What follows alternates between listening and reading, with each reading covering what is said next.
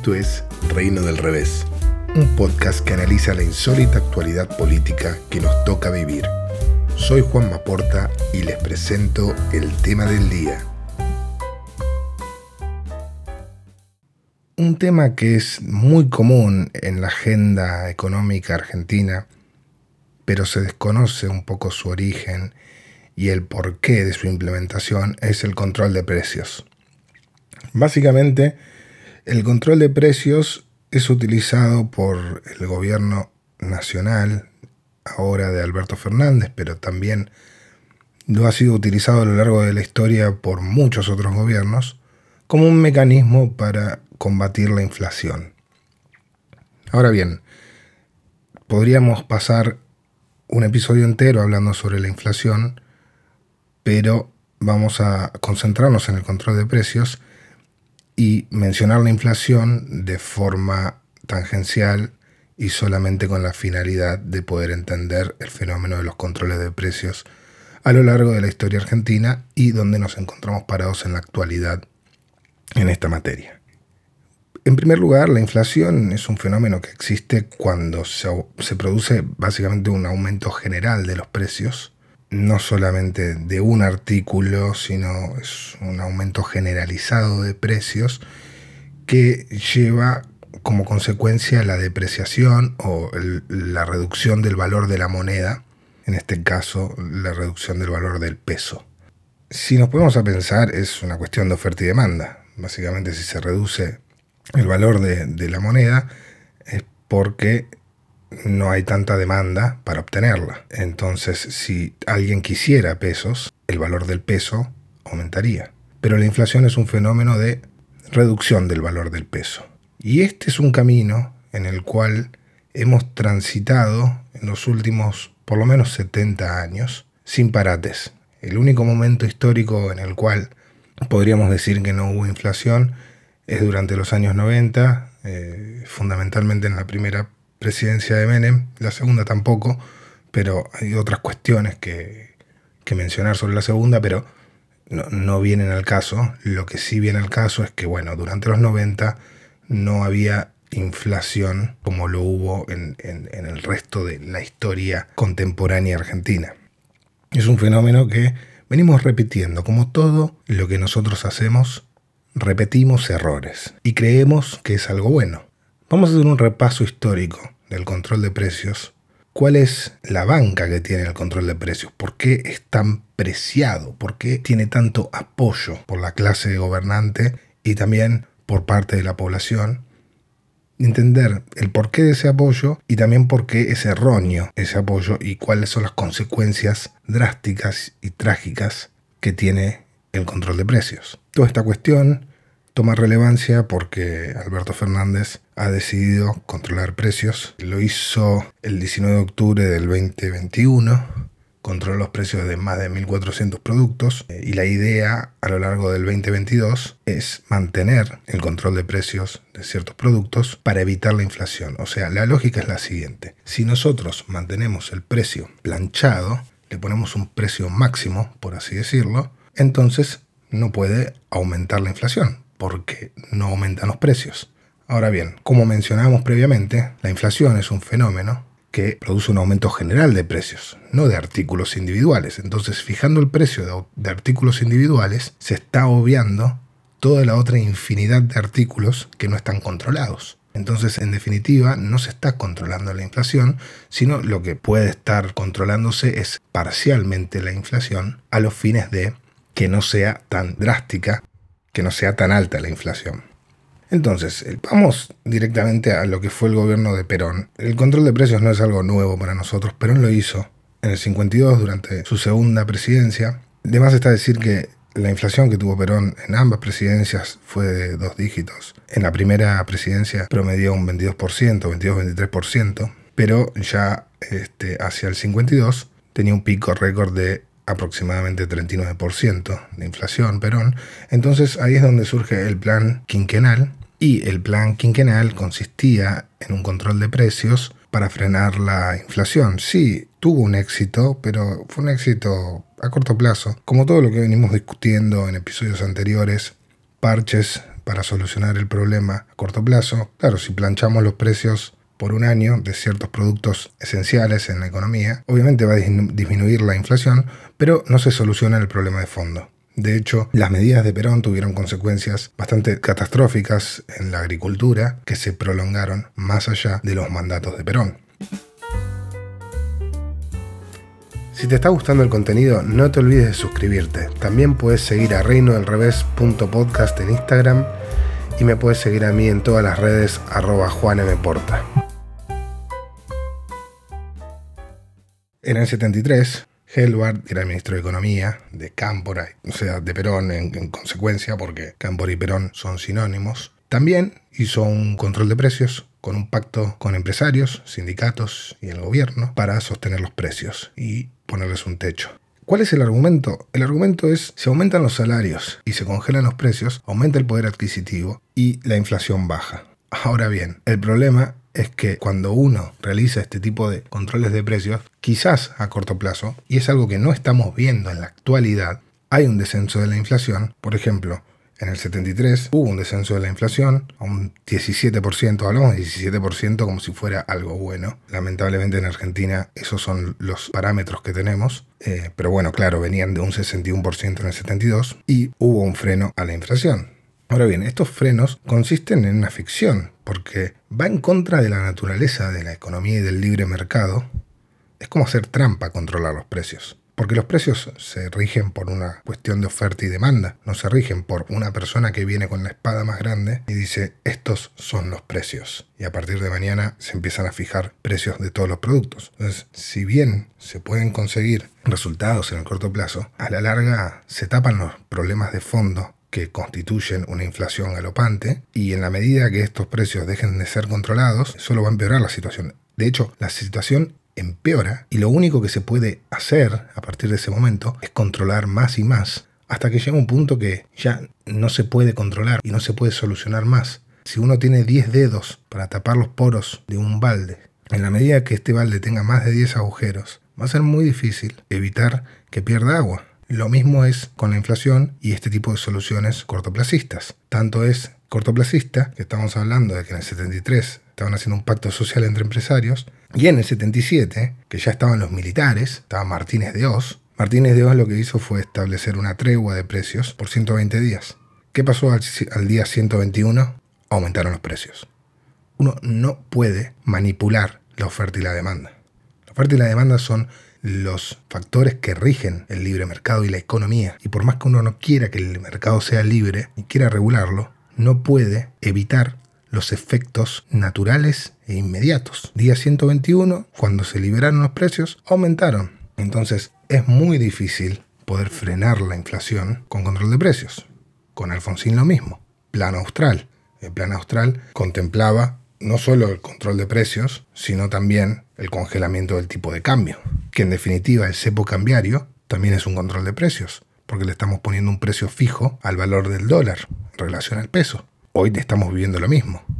Son todos controles que no solucionan la cuestión, porque de hecho podemos pensar en el caso del cepo cambiario. O sea, tenemos un valor del dólar oficial y un valor del dólar blue, que es el dólar en negro, es el mercado negro. ¿Por qué? porque los precios máximos y el control de precios genera mercados negros. Entonces acá tenemos un ejemplo perfecto. Y también tenemos el ejemplo perfecto de cómo Alfonsín no logró contener a corto plazo la situación de la inflación, tanto fracasó su control de precios que derivó en la hiperinflación más alta que tuvo Argentina en su historia. O sea, pensemos que a partir de los 70 hasta la presidencia de Alfonsín, todos los años la inflación argentina tuvo tres dígitos. O sea, fue más del 100%. Entonces, si tenemos en cuenta que inflación galopante y con Alfonsín llegó al 1000%, control de precios no solucionó nada, solamente parchó una situación, solamente frenó que la situación explote antes. Y quizás es mejor quedar expuesto, porque cuanto más uno acumula, se hace una bola de nieve. Cuanto más chica la bola de nieve, mejor. Si uno deja que se acumule, los efectos son mucho más trágicos. Y sin ir más allá, controles de precio también continuaron. Continuaron con Néstor Kirchner, continuaron con Cristina Kirchner. Lo más reciente en el, gobierno de Cristina Kirchner era cuando Guillermo Moreno, que era secretario de Comercio, avanzaba con el congelamiento de precios y le ponía la pistola en la mesa a empresarios para que no suban precios. Ya ni siquiera era un pacto social como lo hacían en, otras épocas, sino que directamente era me congelas los precios o te pego un tiro. Eran amenazas. Y no solucionaron el problema, porque durante la presidencia de Cristina, segundo mandato, la inflación se duplicó entre el momento en el cual ella asume cuando deja el poder. Entonces, aún con control de precios, la inflación no pudo ser frenada. Controles de precios constituyeron un fracaso. Y ya la última experiencia que tuvimos previo al gobierno de Alberto Fernández fue con Macri. Macri había hecho que 60 productos esenciales de la canasta básica mantengan sus precios durante, si no me equivoco, eran como seis meses. Resultado de los controles de precio de Macri, tuvo la inflación más alta desde 1991. O sea, no solucionó el problema. Lo que deberían ver los políticos a la hora de atacar la inflación no es tratar de controlar el mercado y los precios, porque eso no se puede hacer. Solamente sirve por un periodo muy corto de tiempo para mantener la buena imagen política. Lo hacen por cuestiones políticas, no económicas. Porque evidentemente no les interesa la economía, lo que les interesa es mantener su imagen. Es decir, no, no, durante mi mandato yo pude contener la inflación. Pero la verdad es que lo único que hacen es contener la inflación por cortos periodos de tiempo y a la larga es un fenómeno que no se soluciona y solamente empeora con el tiempo. Entonces, a raíz de salvar sus carreras políticas, terminan hundiendo cada vez más y más la economía. Porque la inflación es un fenómeno monetario. Sí, aunque suene cliché, es la verdad. La inflación es un fenómeno producto de la emisión. Y muchos dirán, no, pero la inflación es un fenómeno fiscal. Bueno, la realidad es que la emisión monetaria puede ser producto del déficit fiscal. O sea, el motivo por el cual emiten los gobiernos es precisamente porque se tienen que financiar. ¿Por qué? Porque tienen déficit. Entonces, la emisión monetaria es producto de un déficit fiscal. Pero la inflación no es un fenómeno fiscal, es un fenómeno monetario. Porque para solucionar el tema fiscal hay muchas alternativas. La emisión es una de ellas. Entonces, lo que deberían hacer los políticos en este país es pensar en planes económicos que tengan en cuenta metas fiscales sólidas a futuro, y cuando digo a futuro me refiero a 30, 40, 50 años, no a un año y medio para poder llegar a las próximas elecciones. Entonces, volviendo al último caso, control de precios, en la pandemia Alberto Fernández lo hizo, hizo un programa de precios máximos para poder contener la situación, pero evidentemente no sirvió. No solo no sirvió, sino que la inflación siguió aumentando y sigue aumentando. Entonces resulta ser que los controles de precios no estarían dando sus resultados, no lo hicieron con Macri, no lo están haciendo con Alberto, no lo hicieron con Alfonsín tampoco. Quizás funcionó en un momento determinado de la historia, por un periodo corto, pero a largo plazo sigue persistiendo. Y los únicos índices que tenemos es de que tenemos inflación todos los años. Desde 1950 tenemos inflación todos los años, salvo durante los 90. Entonces, deberíamos estar pensando en otros mecanismos. Ahora, ¿por qué la gente está convencida que los, los precios máximos pueden ser una solución al problema de la inflación? Justamente por esto, porque en la cabeza del sindicalista cortoplacista o del militante que tiene que cobrar su salario y solo piensa en el día a día, porque no olvidemos, y esto no es juzgarlos, porque no digo ni que esté bien ni que esté mal, pero el argentino vota con el bolsillo. Si al argentino le alcanza, está bien, y si le falta, lo hace saber en las urnas. Esto es una cuestión histórica. Hasta el mismo peronismo ha sido castigado por no poder cumplir con estas expectativas. Entonces, cuando vos le decís a un argentino que los precios se van a fijar, automáticamente está de acuerdo con eso. Porque lo que necesita es solucionar el problema para comer hoy, no para comer mañana. Si uno tiene la solución para el problema del día, no se tiene que preocupar, por lo menos ahora, por los problemas de mañana. La cuestión acá de fondo es que mañana las cosas van a estar peor. Si bien hoy está todo un poquito menos peor, mañana te puedo garantizar que va a empeorar aún más, porque no se solucionó el tema de fondo. Acá lo que se hizo es prolongar la solución a un problema que requiere acciones inmediatas a un problema que requiere acciones de índole fiscal y de acomodamiento de las cuentas, terminar de una vez por todas con el déficit y de tal manera no abusar de la emisión monetaria.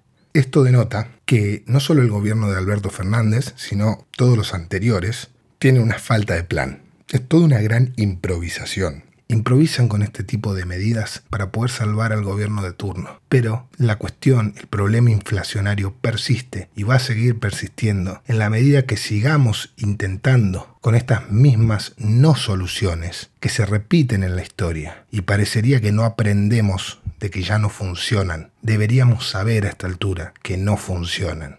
Los precios máximos reducen la producción, porque ¿qué incentivos tiene un productor para salir a vender al mercado cuando les están poniendo un techo a sus precios? Y a la larga trae aparejado el aumento del precio de los productos en el mercado negro. Y si no hay un mercado negro, pasa lo mismo que pasó con Martínez de Oz. Son 120 días de fijación de precios. Bueno, al día 121, créame que los precios van a subir. Y ni hablar de que todas estas cuestiones, como el aumento de precio o la reducción de la producción, terminan en un desabastecimiento. Y el desabastecimiento se puede ver. En el supermercado en Argentina hoy en día te limitan la cantidad de botellas de aceite que uno puede comprar. Estamos en el siglo XXI, somos el granero del mundo y estamos regulando cuánto aceite puede consumir cada ciudadano o puede comprar cada ciudadano. Entonces díganme si esos no son los efectos inmediatos del control de precios. Y a la larga, esta suba de precios, que es inevitable, porque el control de precios aumenta más aún el fenómeno inflacionario, trae aparejada la caída del salario. Y el motivo por el cual Argentina tiene una presión fiscal tan alta es porque también está incluida la presión que genera el impuesto inflacionario que es altísimo en Argentina. Entonces, demasiados impuestos ya paga la población como para encima tener el impuesto inflacionario y que te mientan en la cara de que lo están solucionando con un control de precios, cuando en realidad lo que están haciendo es postergarlo y garantizarte que la inflación va a continuar por los años a seguir. Las consecuencias son nefastas y toda esta cuestión de caída de salario, desvalorización del trabajo, menor producción, desabastecimiento, desinversión, porque en definitiva, ¿quién quiere invertir en un país donde no hay incentivos para producir, todo lo contrario. Cae el salario, aumenta la inflación y el único camino es el camino a la pobreza y del empobrecimiento. Como moraleja y como este repaso histórico de lo que es el control de precios en Argentina, lo que debería hacer la clase política es pensar en un plan para acomodar las cuentas, bajar el déficit y evitar la emisión monetaria descontrolada que no para de castigar al pueblo argentino con el impuesto inflacionario. Este gobierno, el de Alberto Fernández, ya está perdido en esta materia. Ya hicieron la emisión monetaria que no deberían haber hecho. El control de precios no va a solucionar el tema de la inflación, por lo menos no a largo plazo. Quizás pueden contener muy poquito, si es que lo logran, porque si no lo logran, el efecto va a ser catastrófico podríamos muy bien entrar en un periodo de crisis inflacionaria mucho más grave del que ya estamos. Esperemos que el próximo gobierno, sea quien sea, tenga la capacidad y la voluntad política para acomodar las cuentas fiscales y dejarse de joder con la maquinita. Esto fue El Reino del Revés y los espero en la próxima. Si les gusta el contenido, por favor suscríbanse a arroba reino del revés en Instagram o me pueden seguir a mí en todas las redes arroba Juan. Muchas gracias.